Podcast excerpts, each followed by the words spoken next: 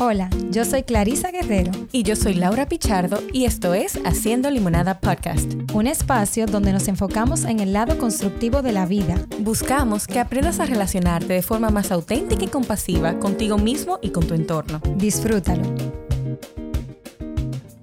En el episodio de hoy conversamos con Diana Martínez, una mujer que ha sido pescadora de oportunidades y que ha logrado desafiarse a sí misma en múltiples ocasiones.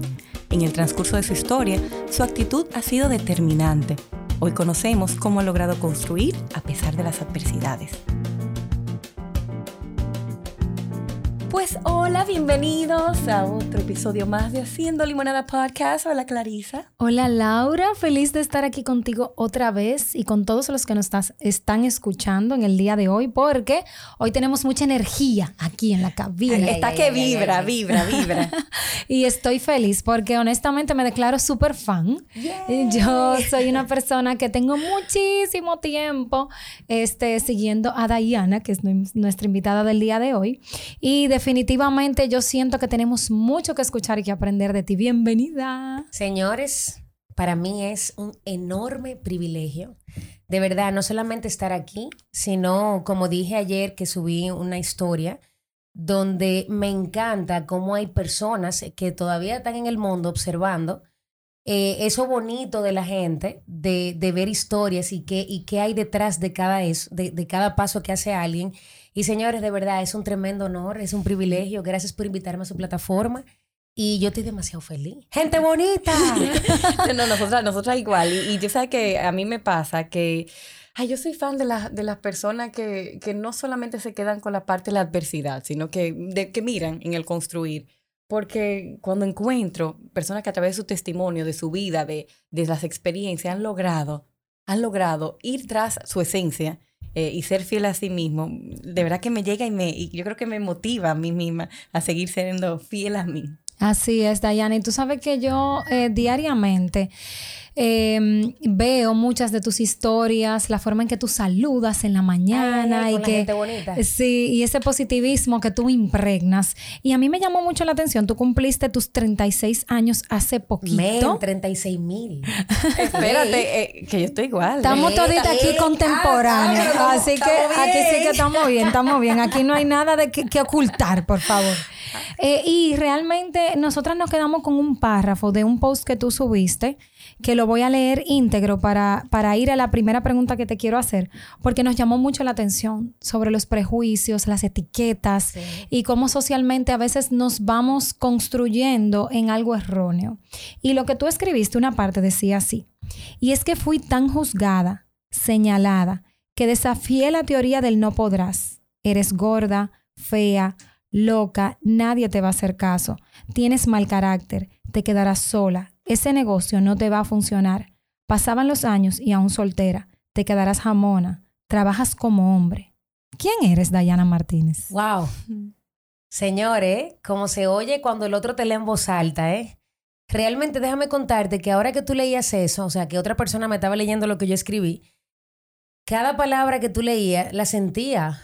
Eh, yo cuando leía me preguntaba, ¿cómo tú tapaste tus oídos a esas palabras? La sentía. Mira, eh, qué bueno y, cuánto te agradezco que tú hayas iniciado por, por esa parte de mi vida. Y yo soy muy orgánica en las redes y siempre trato de hablar lo más claro posible, porque yo entiendo que como va el mundo, eh, no, no, estamos siendo realistas con, con lo que realmente acontece y con lo que realmente pasa. Y el hecho de yo todo el tiempo andar acelerada y subir y postear y no siempre andar maquillada y no darme tiempo para arreglarme las uñas y lo que sea, señores, literalmente eso es parte del mundo real y existe. Mira, eh, sí, yo desafié la teoría del no podrás. Yo no fui sorda. Obviamente yo escuchaba bastante bien todo lo penetraba. que... Obvio, o sea, señores, somos humanos. Eh, o sea Tú no puedes darle a un vaso con una piedra, probablemente los primeros golpes no rompa el vaso, pero va a llegar un momento que, tú, que se va a agrietar. Claro. Claro que sí, que para mí fue un sentir, eh, para mí fue un proceso doloroso durante un largo tiempo. Eh, como siempre digo en las redes, yo no fui la más bonita, no fui esa muchachita eh, flaquita, chévere, que entraba en toda, no sé qué. Pero es lo que les contaba antes de entrar en esta conversación, donde aún con un millón de cosas que la gente te señala, te juzga, sobre todo con la palabra loca, by the way, que cuando salí en mi primera revista, que me hicieron una portada completa, que cuando me llamaron las personas de la revista La Moda, yo me quedé estupefacta porque me hicieron, o sea, una página completa de Diana Martínez.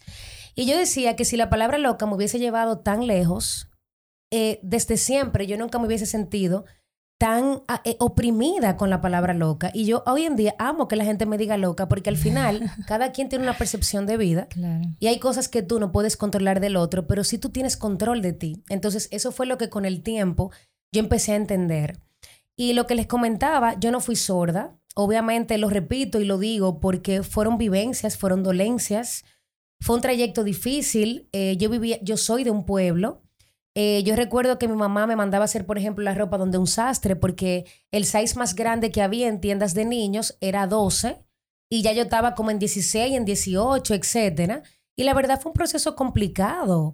Eh, pero yo tengo una madre que de verdad, papá Dios no pudo haber seleccionado una mejor madre para mí aún yo estando en sobrepeso y como le dije a ustedes que me cayeron las siete plagas, que también, lo digo en las redes, mamá siempre fue una madre muy, no solamente apoyadora, por ejemplo, yo con 200 libras, yo bailé en comparsa y siempre estaba, mi amor, de frente de orquesta adelante porque yo bailaba bello. Yo, yo modelé, y yo modelaba, mi amor, que eso, yo creo que tú veas como yo me quitaba eso pareo y esa actitud, mi amor, porque que eso era una cosa que yo tenía conmigo. El, que, nos, el que nos está eh, escuchando, y se quitó ese pareo como Amelia. como Amelia en, aquel universo. Así. Eh, yo tuve, por ejemplo, en, en ballet, en danza moderna, en etiqueta y protocolo.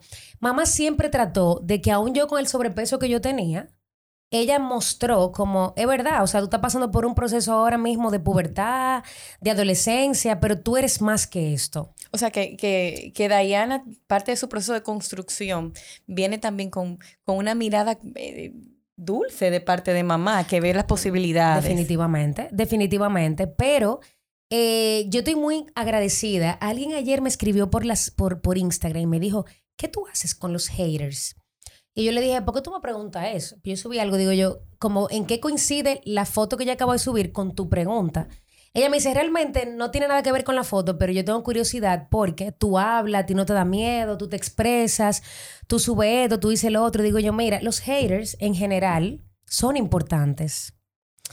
Eh, y yo no sé si la palabra es haters, pero vamos a utilizar el término. Pero esas personas que tal vez no son tan friendly contigo, que te critican, que te hostigan, que te subyugan, que te hacen sentir menos, llega un momento que durante tu, durante tu, en tu construcción de tu encontrarte, que es lo que a mí me ha pasado, durante ese proceso dolió. Pero ya luego, señores, si esas personas no hubieran existido en mi vida, probablemente yo no hubiese encontrado un proceso de transformación.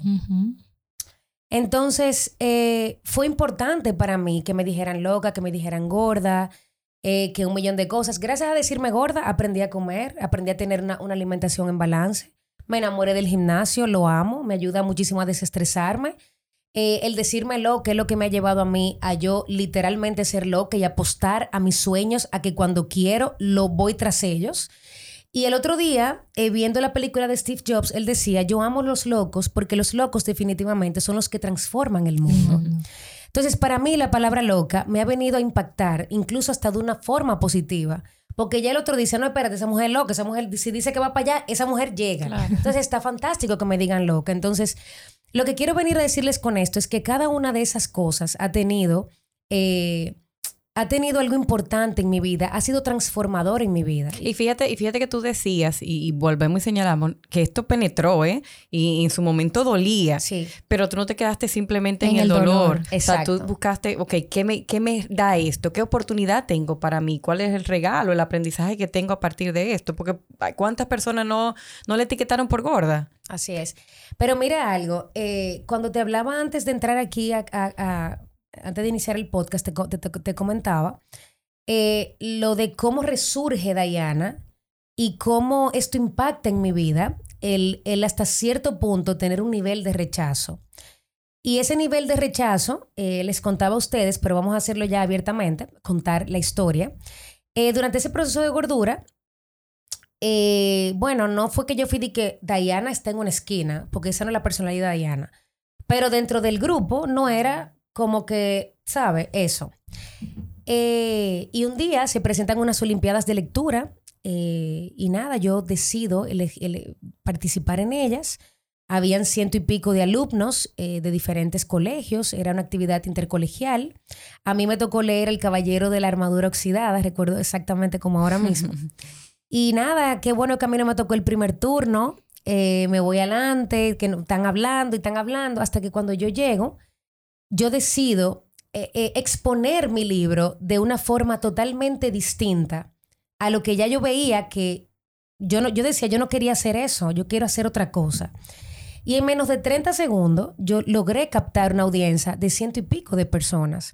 Entonces es ahí cuando surge el cómo Diana le da poder a su voz. Y cómo Diana puede utilizar su voz para transformar vidas a través de su historia. Entonces eh, es importante uno empezar a conocerse, uno empezar a trabajar sus carencias, sus debilidades. Es importante incluso hasta que la vida te golpee.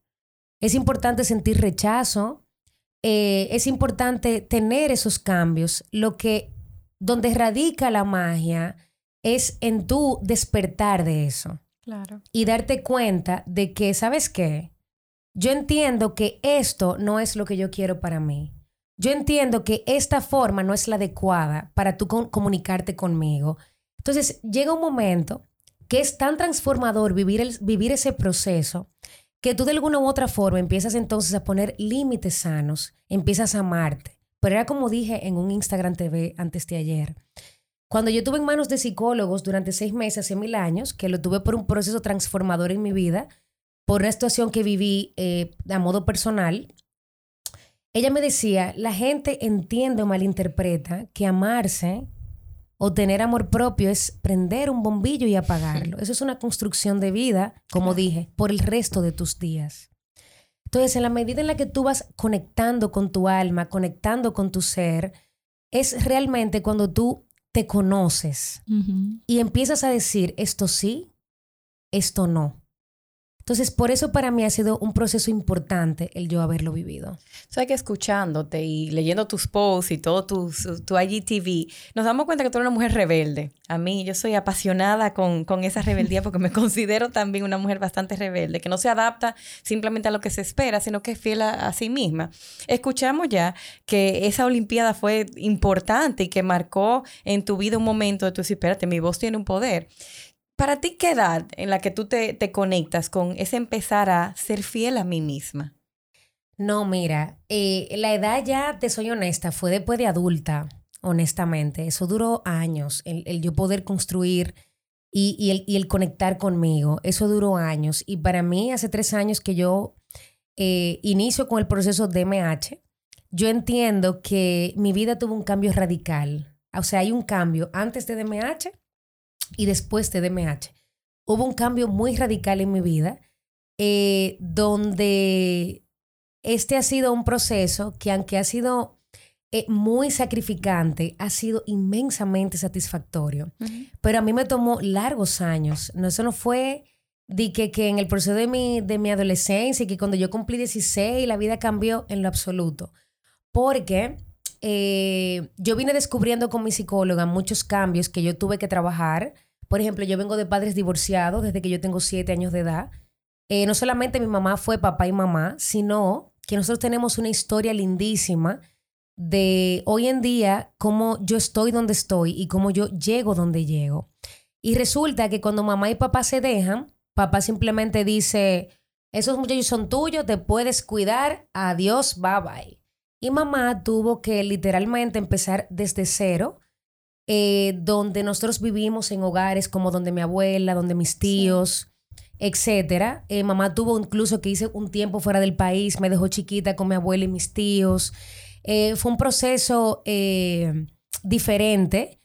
por ejemplo, mi mamá, mi papá la dejó a pie, le quitó todo, todo, nos, mi papá nos quitó todo en ese momento. y yo recuerdo ver a mi mamá, señores, linda, empepillada, preciosa, fabulosa. Y ella se montaba, en Puerto Plata se usa mucho el medio de transporte motoconcho. Y mamá cogió un motoconcho, mi amor, toda ella fabulosa. Sin perder con ese su maletín, estilo. sin perder su estilo, a ella trabajar. O sea que en la historia de Diana ha sido importante ese ejemplo de mamá. Definitivamente. Entonces, mamá se levantaba a trabajar, se levantaba, todavía se levanta a las 5 de la mañana. Hoy en día, obviamente, la vida es distinta, eh, pero ella se levantaba en aquel entonces a las 5 de la mañana a trabajar. Porque ella decía, es que si yo no lo hago, No hay opción. no hay opción. Pero mamá siempre tuvo algo muy firme. Y es que mamá decía que lo único que ella nos iba a proporcionar a nosotros era educación. Entonces ella se esforzó, trabajó, luchó para que nosotros realmente nos desarrolláramos eh, en el tema estudiantil. Bueno, pues eh, un día mamá se levanta y dice, recojan. Y ya tú sabes, mi hermano y yo como, mierda. ¿Y ahora para dónde vamos? ¿Para Otro, qué casa otro vamos? cambio. ¿Para dónde vamos? Y yo recuerdo, señores, como ahora mismo lo recuerdo, cuando mamá nos fue a buscar, que ella dice, apen los bultos y abre una puerta. Señores, mamá consiguió mudarnos en un estudio que este espacio yo creo que es grande. Tenía una habitación, una cocinita de este tamaño, un bañito, una mini sala que yo creo que tres era, eh, tres era multitud en esa sala. Pero cuando nosotros abrimos esa puerta, que mamá nos dice, bienvenidos a su casa, Ay, Era de yo ustedes. sentía que yo me había mudado en un castillo de oro. claro. O sea, podíamos abrir la nevera, ese era un espacio nuestro, dormíamos los tres en una cama, es verdad, pero era nuestro espacio. Qué bello. Entonces, eh, todo esto eh, ha sido para mí impactante, ha sido lindo, porque durante todo este trayecto yo lo único que no quiero perder en el proceso son mis raíces y de dónde yo vengo y de dónde yo soy y cómo yo me he formado. Incluso otra historia chula con mamá era que nosotros estábamos en uno de los colegios mejores de Puerto Plata y a nosotros nos sacaban todos los meses del colegio. Tú- Yo nunca vi una nota. Porque yo no sé si ustedes saben que para tener una nota hay que, Hay tú que tienes pagar. Tú tenías hay que pagar. Aquí hay nota. Ya uno iba donde los profesores. Profesores, pasamos. Sí, adiós, bye bye. y por ejemplo, nosotros nos sacaban todos los meses. En aquel entonces era vergonzoso. Claro. Hoy en día nos Claro. reímos. Porque decimos, coño, pero la verdad que mamá, entonces mamá iba, iba, iba a pelear con la monja. A mi muchacho nadie me lo va a sacar del colegio. ¿Qué sé yo cuánto? Entonces, bueno, en la universidad, cuando yo me gradué de la Pucamaima, eh, yo me gradué sin título universitario, pero me permitieron hacer la investidura. Eh, y cuando yo abro la carpeta, me acuerdo como ahora de que me dice un compañero que estudió conmigo, que se gradúa conmigo, de que, loca, déjame ver tu título. Digo yo, ¿será que tú y yo nos graduamos de lo mismo? El tuyo dice tu nombre y el mío dice Diana, ¿cuál es el punto? El punto. cuando yo abro la carpeta, le digo, loco, mira. Mira mi título, aquí dice el qué es eso. Digo yo, todos los cuartos que yo tengo en tu universidad. y por ejemplo, yo, tu- yo busqué mi título como a los dos años después. Pero me gradué de la universidad, me gradué del colegio. Ya cuando hice maestría que le hice en UNIBE, ya los tiempos eran distintos, había cambiado la vida. La vida. Pero eh, todo ese- todos esos aprendizajes que yo he tenido de parte de mi mamá, de no hacerlo mal hecho, de ser hijos responsables, amorosos, con valores familiares, es importante. Entonces, a veces, cuando mucha gente me señala y me dice, no, Tú trabajas como un hombre, eh, tú te vas a quedar sola, eh, tú vas a hacer esto, tú vas a hacer lo No otro. saben la Pero nadie de todo eso. me pregunta, ¿por qué tú eres así? Y me gusta, Diana, que desde ese momento en el que tú te ríes y enseñas tu título, digamos que vacío, está la actitud positiva dentro de la adversidad también, porque otra persona pudo haberlo visto de una manera diferente, desde la víctima. Entonces, bueno, no voy a ir a la universidad porque si esto es lo que va a pasar, mejor me quedo detrás. Entonces, desde ahí también yo creo que viene, eh, tú, vienes siendo tú en la parte de tu historia.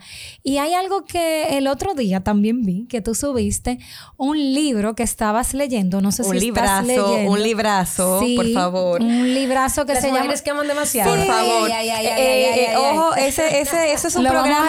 Ese es un programa aparte que Sí. necesitamos para ese libro. Completamente. Eh, tengo, que, tengo que reconocer que lo he leído en diferentes etapas de mi vida. En cada etapa subrayo nuevas cosas. Y seguimos encuentro. creciendo, ¿verdad? Pero a mí me llama mucho la atención, Dayana, porque siendo tú esta mujer fuerte, rebelde, atrevida, lanzada, cuando yo vi esa publicación, eh, tú sabes que, que, los psicólogos somos muy curiosos y empezamos a hacer nuestras hipótesis. Y yo me preguntaba, wow, siendo Diana esta mujer férrea y rebelde, ¿será que ella es una mujer que ama demasiado? ¿Te ha impactado si es así, esa forma en tus relaciones ya en el plano amoroso? Definitivamente. Y cuando fui al psicólogo que duré seis meses, fue porque yo pasé por un proceso de terapia donde yo nunca antes en mi vida había experimentado lo que era una depresión. Pero como Diana siempre ha sido alborotada y no sé qué, yo me di cuenta que yo estaba deprimida porque una noche yo salí con todas mis amigas y yo que siempre me río y me gusta beber y me gusta el can y me gusta todo, yo recuerdo que ese día yo estaba sentada en la mesa, pero yo no existía en cuerpo presente. Y yo dije, ¿qué me pasa? Y me voy, pido la cuenta, me voy. Cuando llego a mi casa, eh, prendo la televisión, empiezo a ver una película, empecé a llorar como desde las 11 o 12 de la noche me tiro en el piso como en posición fetal, llora, llora, llora, llora. Mm, el, llorar te da sueño, me duermo. Cuando despierto el otro día, me duele todo el cuerpo porque había amanecido en el piso llorando. Y al otro día yo me siento y digo, o sea, yo no estoy bien. Llamo a una amiga y le digo, loca, ¿tú conoces un psicólogo? Yo entiendo que yo tengo un problema. Muy asertiva. Eh, eh, eh, y ella me dice, mira, te voy a pasar el número, pero Erika siempre está llena. Digo yo, tranquila, que esa mujer me va, esa mujer tiene que abrirme un cupo. Efectivamente, ella me da el número, Erika me, me, toma el teléfono, se toma como cinco minutos, como la como tú estás, mira. Y al final ella me dice, digo yo, mira, yo sé que tú me vas a recibir hoy. ella me dice, yo no, digo yo, llévate de mí, tú me vas a recibir. Ah, llamo al asistente y el asistente me dice, te llamo en cinco minutos para confirmarte. Cuando ella me Perdón, cuando ella me llama, ella no duró los cinco minutos. Ella me llamó a los tres y me dijo, acaba de cancelar un paciente, ven. En ese preciso momento yo estaba pasando por por un dolor de que yo tuve un amor que yo entendía que era un amor bonito. Pero era un amor tóxico, era un amor enfermizo, era un amor dañino, era un amor de abuso. Eh, fue un amor difícil, eh, donde yo experimenté eh, el, el e, ese abuso verbal que, a veces yo digo, coño, pero dame un pecozón mejor porque ya pues, me quillo, pero... Las cicatrices invisibles son eh, una de las que más duelen. ¿Sabe? Entonces, eh, cuando voy a terapia, me doy cuenta que yo tengo situaciones no arregladas en mi vida. Mi papá fue un hombre verbalmente eh, abusivo, o sea, violento, y yo tenía realmente muchas características eh, que yo venía arrastrando desde mi niñez. Eh, y cuando me, me dicen del libro, digo yo, es siempre importante uno recordar que uno sigue repitiendo, que uno no está repitiendo, de qué forma es más sano avanzar. Y a mí me encanta que todo lo que yo pueda leer, que me recuerde un antes, un después, un presente, y yo pueda tomar el camino como que yo no, yo no voy a decir la palabra correcta, pero por lo menos un camino que me lleve y me dé luz. Y todo el tiempo yo ando buscando libros de yo no tratar de volver a recaer de donde yo vengo. Como una forma de autocuidado. Definitivamente. Eh, una pregunta, eh, y, se me ocurre esto, eh, no sé, no sé, Clarisa, si me das permiso. Pero tú, escribes bastante el tema y lo, lo repites, y aún soltera y siendo soltera. ¿Te has hecho amiga de la soltería? Ay. Porque hay una comodidad en esa zona a veces. No, espérate, espérate, Clarisa. Hay que ver primero. ¡Wow! Ella, ella, le puso roja. Sí. Mira, eh, hace un tiempo yo aprendí a descubrir mi soltería, pero como diferente, con una chulería chévere. Eh, por ejemplo, habían cosas que yo no me atrevía a hacer, como aún yo siendo tan, tan abierta y tan loca como yo soy, yo no me atrevía a hacer. Y resulta que hace un tiempo yo empecé a salir conmigo. Yo, hello, ¿tú qué? No, Tú, no, to- todas mis amigas están. Yo creo que la única persona soltera en el mundo soy yo. ¿Usted tan soltera? Ah, pues ya somos dos. Porque yo no conozco más nadie, ¿ves? Tengo, tengo algunas Bueno. que podemos armar un grupo. Pueden armar un grupo, eso claro. es. Entonces. Pero me eh, invitan Yo porque tengo, no, yo tengo, un claro. yo tengo, te voy a decir, por una idea de negocio, porque es que la persona soltera, cuando tenemos amigas que ya están en otro ciclo de vida, necesitamos como espacio de, Claro. de hablar. No, pero mira, mis amigas son nice. Todas mis amigas están casadas. Mis amigas son nice, nice. O sea, ellas están casadas. A mí me encanta compartir con ellas, con sus esposos. Yo no me siento de que. No, no. Como hay gente que se siente de que, ay, no, yo disfruto todo y me gusta juntarme con ella. Y son mi grupo de amigas que quiero y amo desde la universidad. Pero te hago la pregunta sobre todo porque, mira, vamos a ser honestas, sucede muchísimo que cuando dices, sí, ella ha conseguido todo, sí, ajá, pero está soltera. No, yo no he Eh, conseguido entonces, todo. O sea, pero Ay, dice, a ver, a ver, has conseguido, eh, es em- empresaria, tiene su negocio, tiene muchísimos seguidores, tiene el cuerpazo, pero está soltera. Como si está soltera quiere decir que...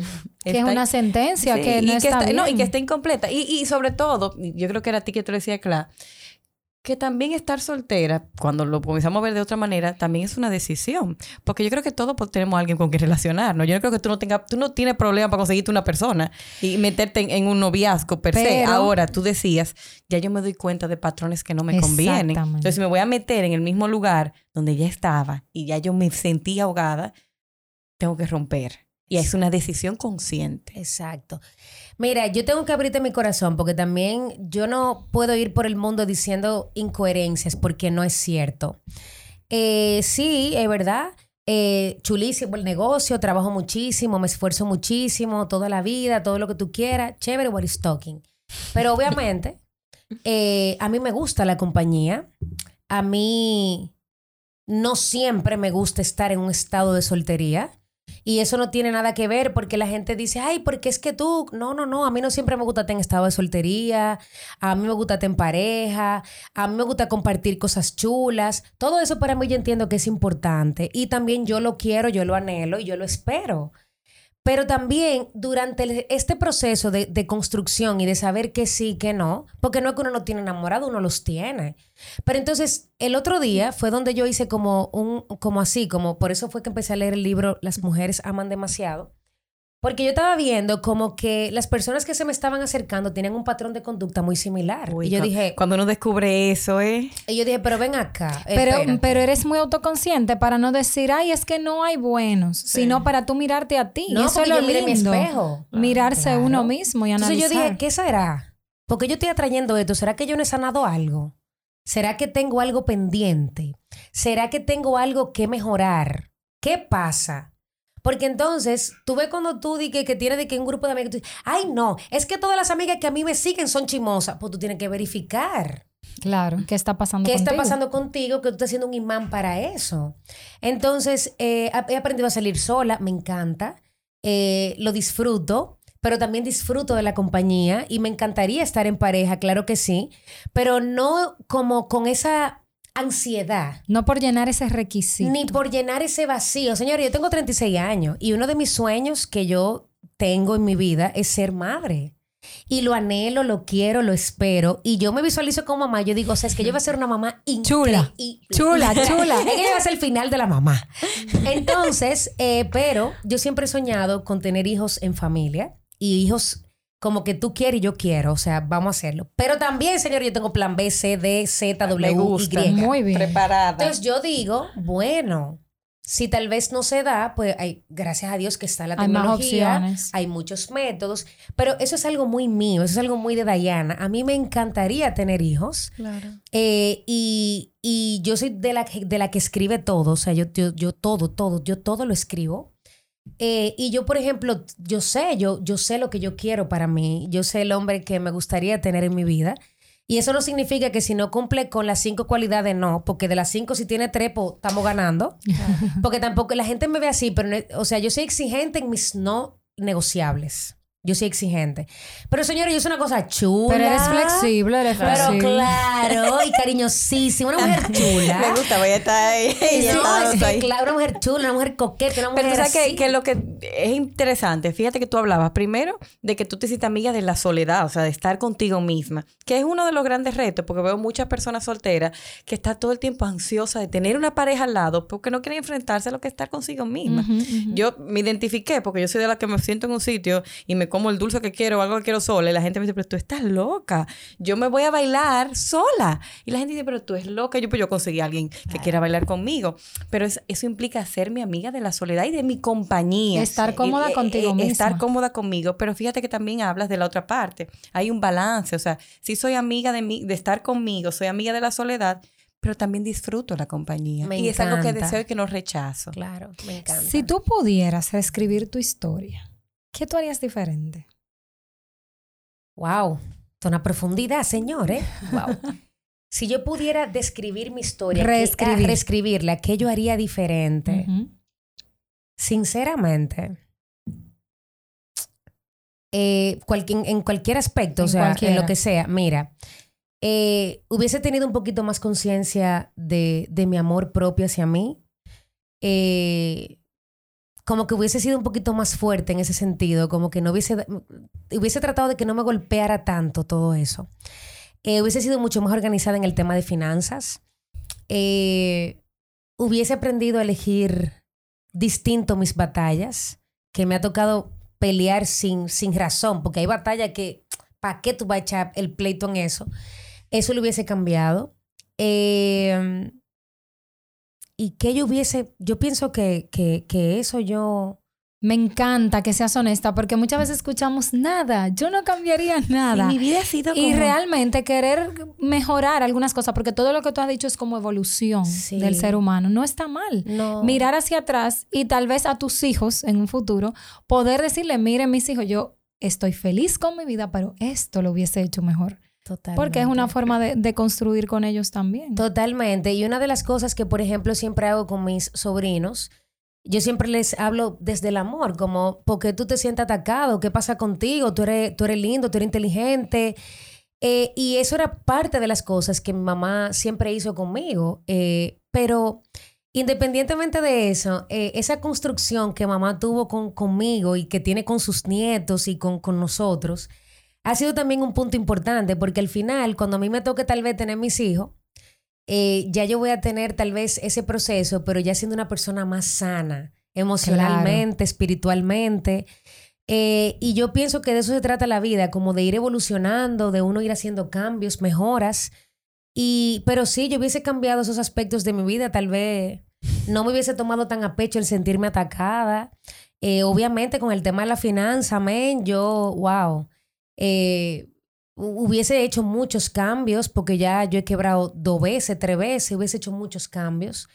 Eh, pero nada, fue como dije inicialmente, todo... Pero ahora estamos en New York. Bueno, ¿Eh? mi amor, Porque ya yo vi- Y prepárate porque seguimos. esto, esto- viene. Yo, tengo- yo lo tengo como lo que quiero comprar así, mi save Todo. de, de Instagram. Mira, y sí. te, te voy a y quizás, dime tres elementos que te mantienen anclada en el, en, en, en ese proyecto, en ese camino que tú tienes claro y que quieres recoger, y que quieres recorrer en momentos de dificultad. O sea, esos tres elementos que para ti son indispensables, que tú dirías, esos son mi, mi base, mi ancla a tierra.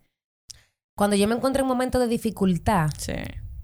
¿qué me ancla? ¿Qué me da cable a tierra? Número uno, Dios. Yo tengo muchísimo, yo soy una mujer mu- de mucha fe Ujú. y me ha tocado, porque no voy a decir que, ah, no, me ha tocado, porque he venido aprendiendo que en esos momentos más difíciles, cuando te tomas el tiempo de dar gracias, es definitivamente cuando Dios se manifiesta. Y eso lo he venido aprendiendo bajo muchos tropezones de cómo tú das gracias cuando a ti te está llevando quien te trajo. O sea, ¿qué- ¿cómo se hace eso? Eso forja tu carácter ante Dios. Y yo dije, entonces un día yo dije que ¿cómo se hace? Ok. Gracias, papá Dios, por esta prueba que tú me estás mandando, more, ve. No. Entonces al final tú dices como que, vea. Entonces al final tú dices, wow, eh, ese es uno de mis cables a tierra. Eh, cuando yo empecé con mi proyecto de MH, eh, siempre dije, y todos los días le pido a Dios por eso, este proyecto eh, ha sido como muy en honor a toda la trayectoria que vivió mamá conmigo.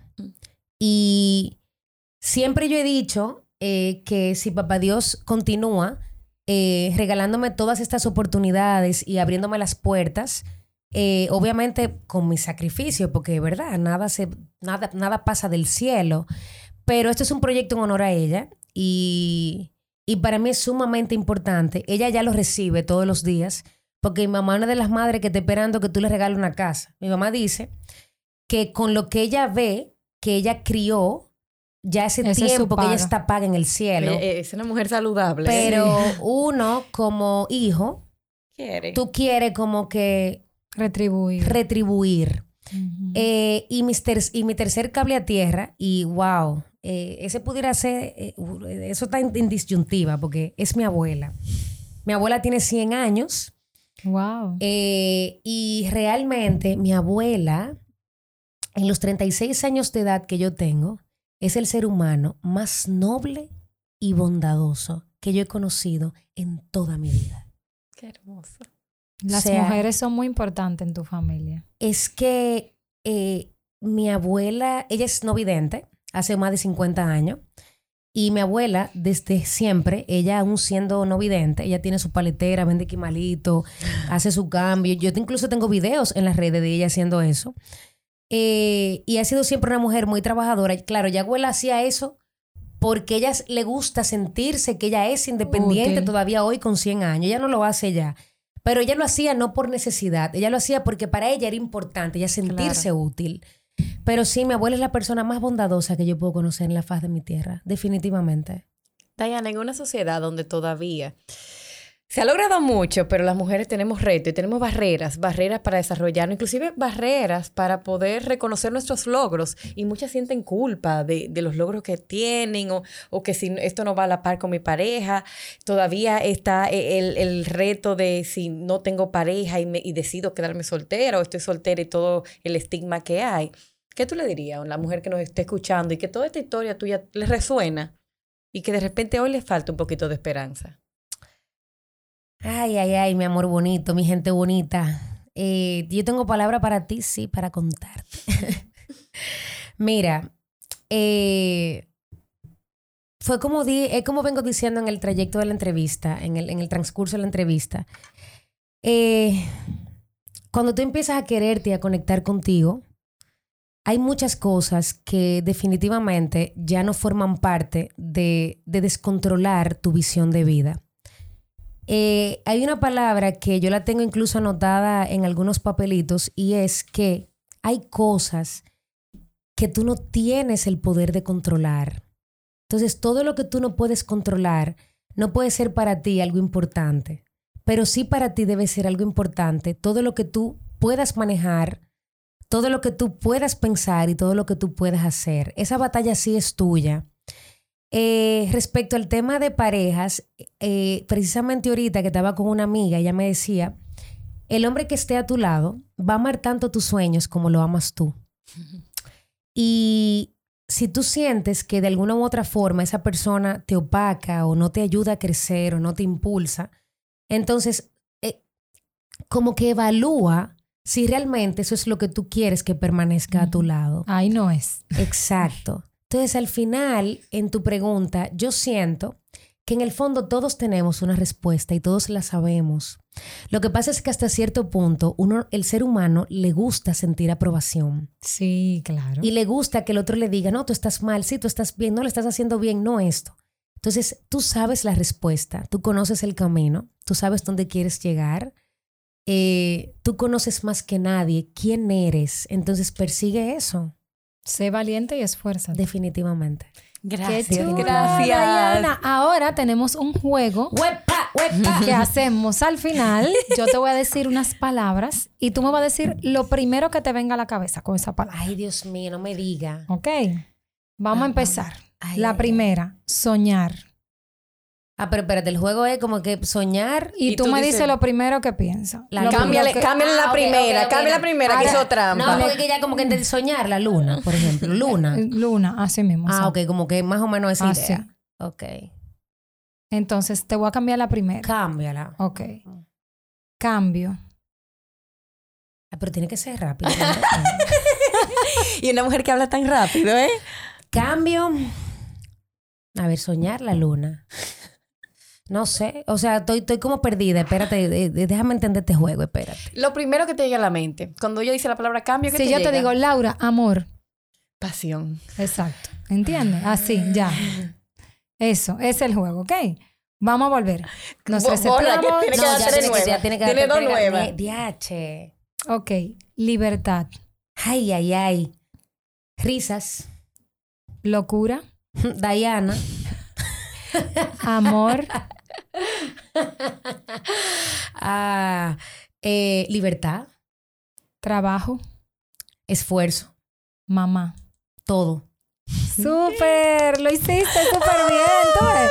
Ta- Estaba bloqueada, pero salimos, Me bloqueé, salimos de pero ahí. salí. Me bloqueé, pero salí. Muchísimas gracias, Diana. Estamos felices y honradas contenta. de que tú hayas venido aquí. Sí, yo, yo siento como que necesito como salir de aquí luego y tomarme como un café contigo. Yo no bebo café, pero otra cosa. Nos Eh, tomamos y, seguimos. Y seguir escuchándote y conversar. Yo estoy muy contenta, me siento inmensamente agradecida. ¿Sabes por qué? Porque me gustó, esta, este, a mí me gustan todas mis entrevistas, pero esta entrevista tuvo algo especial.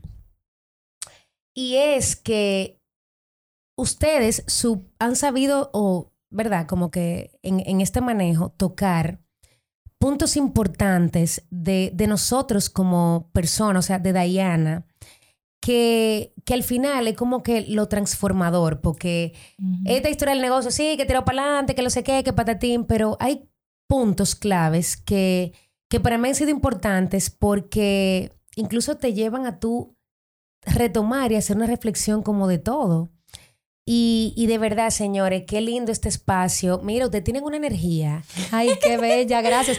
Eh, Por debajo de la piel de Diana Martínez. Mira. Así, mira el libro, el libro. Pero Ahí mira, tú- no, pero, pero ustedes tienen una energía linda. Gracias, Diana. Y como de paz, tú eres, tú, tú, wow, yo quiero, yo, yo, yo- Oye, oye, yo quiero como que, por ejemplo, como que eh, eh, verte y como tú ves, así como que cuando yo te veo, yo siento como que, wow, que, que estoy safe.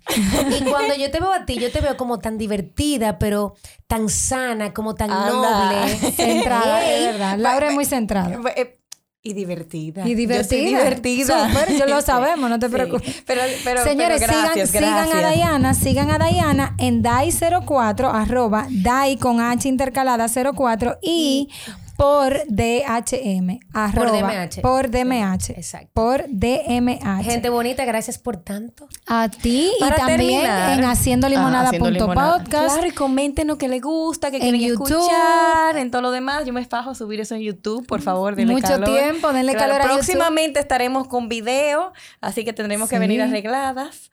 Eh, Más, más, más bonito de lo que ustedes están, por ejemplo. Bueno, bueno. Gracias. eh, para cerrar, siempre cerramos con una frase eh, que es la limonada del día. La limonada del día nos la regalas tú el día de hoy. Mi frase del día, quien cree, espera.